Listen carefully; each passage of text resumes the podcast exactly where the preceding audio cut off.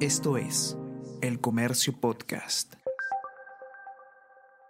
Buenos días, mi nombre es José Manuel Romero, periodista del Comercio, y estas son las noticias más importantes de hoy, martes 20 de junio.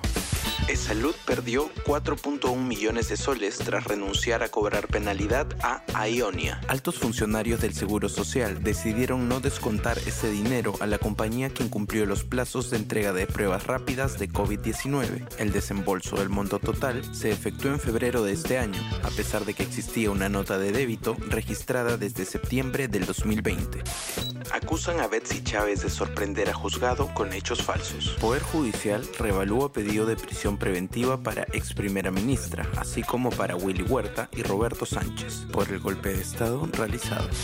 Fuerza Popular retrocede tras haber insistido con reabrir debate sobre bicameralidad. Abrupto cambio de postura en Partido Naranja. La agrupación reculó luego de que Keiko Fujimori manifestara que este Congreso no tiene legitimidad para aprobar la propuesta fondo en las AFP se encuentra 35% por debajo de su nivel prepandemia. Los seis retiros de aportes aprobados durante la pandemia redujeron el fondo administrado por las cuatro administradoras de fondos, que hoy totaliza los 111.28 millones de soles. Como se recuerda, tras los seis retiros aprobados, fueron más de 2 millones los afiliados que se quedaron sin aportes en su cuenta individual de capitalización.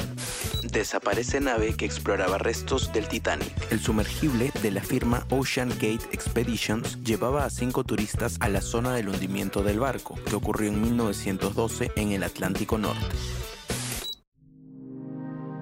El Comercio Podcast.